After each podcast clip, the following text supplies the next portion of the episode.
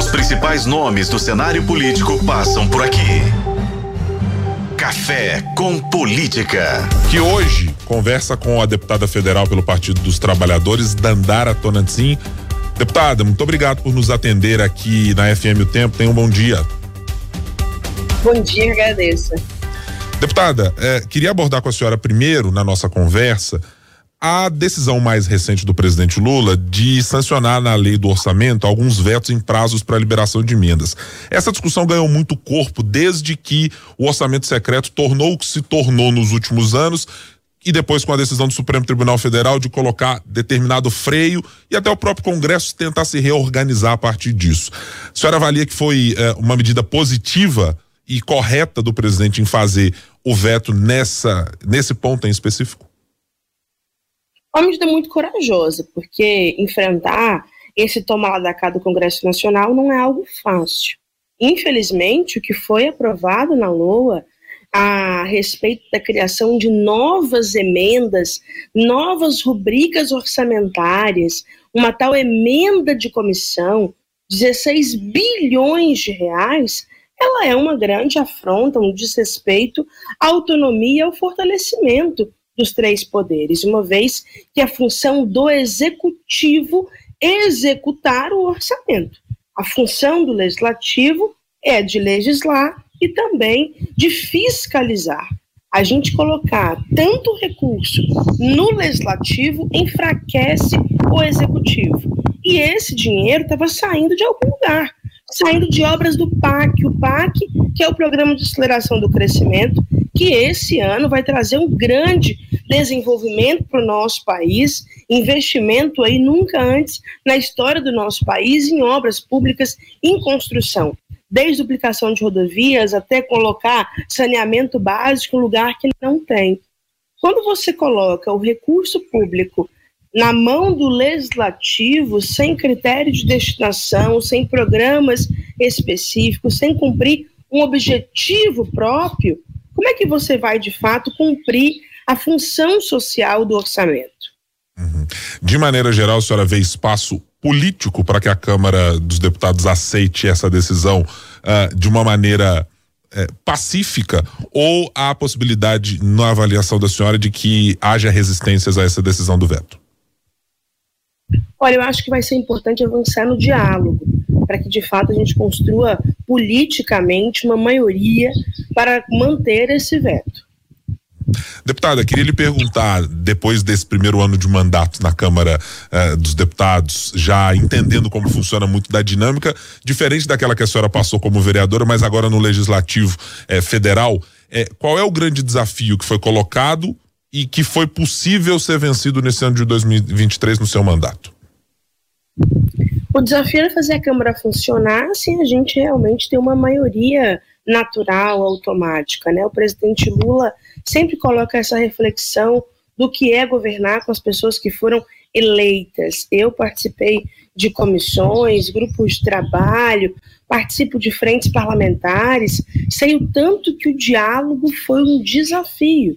Imagina você ter que debater nas comissões com setores que representam a extrema-direita, é, setores conservadores, progressistas, democratas, todo mundo ali junto nesse espaço e construir uma agenda comum em torno de algo é, que seja comum às pessoas, né, coletivamente. Foi um desafio muito grande, mas a quantidade de matérias que nós conseguimos aprovar atuando na política, no convencimento, mostra que o diálogo no Congresso ainda é possível. Olha o que nós fizemos com a reforma tributária. A primeira reforma tributária desde a redemocratização do nosso país. O nosso sistema tributário era uma bagunça muito grande. Avançamos na justiça tributária, avançamos, inclusive, na taxação de grandes fortunas, avançamos é, aliviando impostos sobre itens da cesta básica que chega direto no bolso do consumidor. E eu fui relatora de uma matéria muito importante, que foi a revisão e a continuação da nova lei de cotas, né? As cotas mudaram 10 anos no ano passado, uma matéria muito dura, muito difícil de fazer um debate é, rápido. Eu tive que debater mais de quatro meses a matéria na Câmara, com líderes, deputados, e construindo consenso. Mas nós conseguimos aprovar não só a continuidade da lei de cotas, como o aperfeiçoamento da lei de cotas. Foi preciso sair do senso comum para mostrar que tem um grande problema dos cotistas que entram e não conseguem permanecer porque não tem bolsa de assistência estudantil, a importância de levar a cota para pós-graduação, mestrado, doutorado. Eu percebi ao longo desse primeiro ano que no diálogo, no convencimento político, na pressão de fora para dentro, trazendo pautas que são relevantes também na sociedade, é possível a gente vencer as tensões e a rachadura política que está estabelecida ainda hoje no nosso país. Com a reorganização ministerial que foi feita pelo governo do presidente Lula nesse ano de 2023, é, dá para olhar para 2024 com alguma garantia de ter uma base mais sólida no Congresso Nacional ou aparentemente, mesmo com as trocas, mantém-se ainda aquela história de as votações são uma coisa, o apoio não é um apoio é, pragmático a todo tempo, deputada? Nós estamos avançando no fortalecimento dessa base, na ampliação dessa base. Não é à toa que nos últimos meses nós tivemos um fôlego maior para aprovar medidas econômicas importantes. Mas, obviamente, com a diversidade de partidos que a gente tem hoje na República, cada votação precisa ser dialogada e negociada, porque há visões de mundos diferentes para cada uma das matérias que estão sendo apreciadas pela Câmara e pelos, pelo Senado. Acho que a gente vai precisar construir mais pontos de consenso, lugares em que a gente consegue realmente se estabelecer. Deputado, agora quero lhe perguntar a respeito de uma proposta que a senhora apresentou no PL 4367, criando o chamado Fundo Social do Lítio. Essa é uma discussão na qual Minas Gerais se colocou há algum tempo, é, falando da perspectiva dos municípios, como tendo o lítio é, como uma espécie de salvação para algum deles. Ou pelo menos foi tratado assim como uma capacidade de investimento importante por parte do governo de Minas, com a busca de investimentos fora do estado e com outras possibilidades de crescimento de levar empregos uh, para alguns algumas cidades onde há esse recurso para ser explorado. A avaliação da senhora é de que o governo de Minas fez isso da maneira correta, não fez da maneira correta. Uh, o projeto vai dar conta de corrigir eventuais problemas. Criando o fundo, como é que é a avaliação da senhora sobre como o governo tratou isso até agora aqui do estado? Para quem está nos acompanhando, queria dizer que o lítio é hoje o diamante da tecnologia para o desenvolvimento dos carros de bateria elétrica. É o que está sendo mais procurado hoje é, é, no avanço dos carros híbridos, né? E muitos países conseguiram regular a venda do, do, do lítio, dizendo que o lítio só poderia ser entregue, vendido, quando tivesse o seu valor agregado, quando tivesse é, algum tipo de refinamento, tratamento daquela matéria bruta. Nós no Brasil não. Nós, em especial Minas Gerais, estamos entregando uma grande reserva de lítio que temos no Jequitinhonha de forma bruta, sem agregar valor ao produto, sem tratar a matéria-prima, que faria a gente vender 10, 20, 30 vezes mais caro do que nós estamos entregando hoje. E os problemas sociais que a mineração desenfreada traz são muitos. Olha, nós temos lá em Almenara, em Araçuaí, um aumento considerável da, dos preços de aluguel, um aumento da demanda de hospital, de postinho de saúde, vira também um aumento para questões sociais, de assistente social.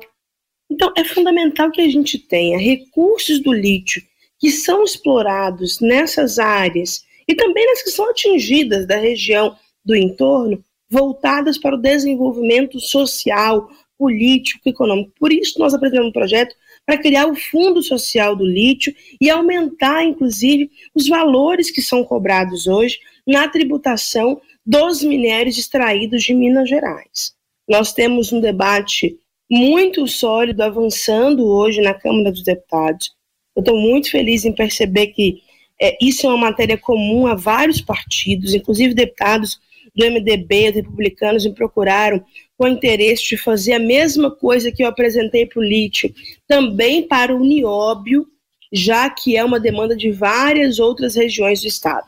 A senhora vê condições objetivas de que a bancada mineira, de maneira geral, apoie essa proposta? Hoje nós estamos com seis partidos já construindo e apoiando a, a proposta. Uhum. E ela está prevista, bom, ela está tramitando na Comissão de Minas e Energia, pela última tramitação aqui que eu vejo, chegou à comissão uh, em 21 de setembro e tiveram algumas emendas, uh, uh, aliás, não foram apresentadas emendas ao projeto ainda no final do ano. É, já no início dos trabalhos do Congresso, teremos uma pauta cheia por reforma tributária e por outras questões. A senhora acha que dá para aprovar esse projeto o quê? Nos primeiros seis meses do ano? Tem alguma perspectiva colocada à frente, deputado? Queremos avançar na tramitação da casa, nas comissões e aprovar o quanto antes. Se Deus quiser, primeiro semestre vira uma realidade para nós.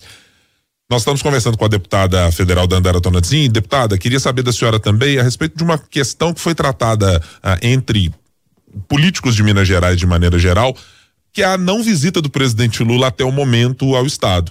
Ah, já se especulou a possibilidade dele vir anteriormente, mas teve que fazer, ter, ser submetido a uma cirurgia, portanto não veio a, a Minas Gerais. E agora há uma expectativa de que possa vir no início deste ano de 2024 virá o presidente? Por que não veio até agora, deputado? Olha, falta de cobrança, pedido, chamado, não é. Nós estamos construindo uma agenda do presidente Lula em Minas, já não é de hoje, mas eu percebo que nesse primeiro ano ele se dedicou muito à reconstrução do nosso país, dos ministérios, também à reconstrução da nossa imagem a nível internacional. As viagens que o presidente Lula fez para o mundo foram muito importantes para a gente refazer acordos de cooperação, tratados internacionais, para a gente avançar, inclusive, é, no, no âmbito da economia, né? Cada ida do presidente Lula a um país diferente, ele trouxe muita coisa para o nosso país e fez a gente, inclusive, mudar de patamar politicamente a nível internacional.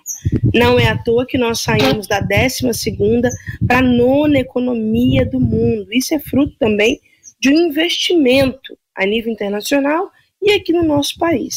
As matérias que foram votadas na Câmara dos Deputados, os projetos que foram criados, programas relançados, exigiu também muita dedicação, mas queria avisar para os mineiros e para as mineiras que esse ano o presidente Lula vem a Minas, vai fortalecer as nossas candidaturas nos municípios, em especial nas grandes e médias cidades. Nós queremos eleger muito prefeito, prefeita, vereador, vereadora, comprometido com o nosso projeto de país, com o desenvolvimento e reconstrução nacional. É, queria lhe perguntar agora na via inversa. Como é a relação do governo Zema com a bancada de deputados mineiros? É claro que existe algo em relação à oposição que vai ter um embate político natural entre pontos de vista do governo mas há matérias que me parecem serem também de interesse do Estado, como o regime de recuperação fiscal. É, na avaliação da senhora, o governo se portou da maneira esperada para discutir este tema junto com a bancada e junto ao governo federal? Olha, não foi falando da gente também estabelecer um diálogo direto, né? A nossa bancada de deputados estaduais, o Bloco Democracia em Luta, fez debates muito importantes, mostrando o quanto o plano de recuperação fiscal que o Zema apresentou para a Assembleia Legislativa era um plano perigoso, arriscado, porque ele esticava demais a dívida e jogava a responsabilidade, em especial, para o próximo governo, fazendo com que os próximos quatro, oito anos de Minas Gerais seriam de um arroxo fiscal muito grande. Além de não pagar o que deve para a União, o Zema ainda concedeu benefícios fiscais muito delicados. Por que é que ele diz que não tem dinheiro para poder pagar a dívida quando está lá liberando impostos de diversos setores em Minas Gerais? Então é preciso olhar com carinho, porque o povo mineiro é quem está sofrendo com isso ao longo dos anos. E nós fizemos uma força-tarefa conjunta que envolveu o senador Rodrigo Pacheco, que envolveu o ministro Alexandre Silveira, os nossos deputados da bancada federal do PT, Reginaldo Lopes, Rogério Correia, o nosso bloco estadual ali com o coordenador do bloco, que é o deputado Ulisses, apresentando soluções concretas para a dívida de Minas Gerais, um plano real de recuperação fiscal, que a gente abaixe os juros, o que está hoje colocado de juros a médio e longo prazo, e que a gente crie condições de Minas Gerais pagar o que deve para a União sem sacrificar o povo mineiro. Agora, deixa eu lhe fazer uma pergunta a respeito da política partidária de 2024. A deputada federal Dandara Tonantzin tem a intenção de ser candidata, por exemplo, a prefeita na cidade de Uberlândia? A deputada segue a orientação do partido. A deputada ouve o presidente do, do nosso partido, a presidenta Gleisi, o presidente Lula. Eu estou aberta para esse diálogo, para essa construção. Uberlândia é a segunda cidade do nosso estado, é uma cidade muito importante para o desenvolvimento do Triângulo Mineiro, Alto Paranaíba, Pontal do Triângulo. Sei que nós vamos ter candidatura própria na cidade de Uberlândia e será a responsabilidade que o nosso partido tem. Eu sou a única deputada do PT em 250 cidades, estou fortalecendo muitas lutas na região do Triângulo Mineiro, mas também fui votada em 741 cidades em toda Minas Gerais. Nosso compromisso é grande com o nosso Estado. Diante exatamente desse quadro que a senhora mencionou uh, e de um número escasso de parlamentares do PT eh, nessa região do Triângulo Mineiro, aí reside uma necessidade maior do partido de apresentar candidaturas? Com certeza, nós estamos fazendo isso, mapeando a região, levantando nomes já para prefeito, vice-prefeito, vereador, vereadora. Eu recentemente fiz um encontro regional em Uberlândia com pré-candidatos já definidos. Nós tivemos presentes quase 30 cidades, todas as cidades já com candidatura a prefeito, vice, com vereadores, vereadoras, construindo e montando as suas chapas. Nós sabemos que lideranças não surgem do nada, lideranças são construídas, fortalecidas, e eu estou fazendo esse movimento no Triângulo Mineiro de fortalecer, em especial, novas lideranças para a gente avançar também na renovação política na região. Dandara Tonantzin, deputada federal pelo Partido dos Trabalhadores, da região do Triângulo Mineiro. Muito obrigado por estar conosco aqui no Café com Política. Até uma próxima oportunidade e também nos visite no nosso escritório em Brasília assim que por lá estiver, deputada. Muito obrigado pela atenção conosco.